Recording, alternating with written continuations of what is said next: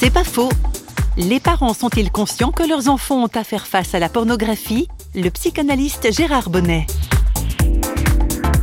Souvent, ils veulent pas voir. Souvent, les, parents, ils veulent pas voir. Heureusement, maintenant, il y a des groupes qui travaillent pour éduquer les parents et les faire réfléchir. Mais a priori, ils ont toujours une image de leur enfant pudique. Ils se disent non, c'est pas possible que mon enfant soit là.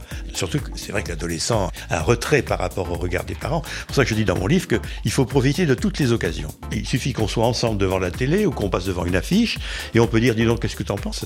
Il faut en parler, en parler, en parler. C'est pas en en parlant qu'on va intensifier le phénomène. Contraire, c'est en en parlant qu'on va le dégonfler.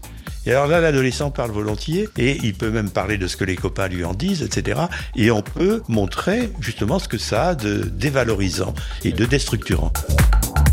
C'est pas faux, vous a été proposé par Parole.fm.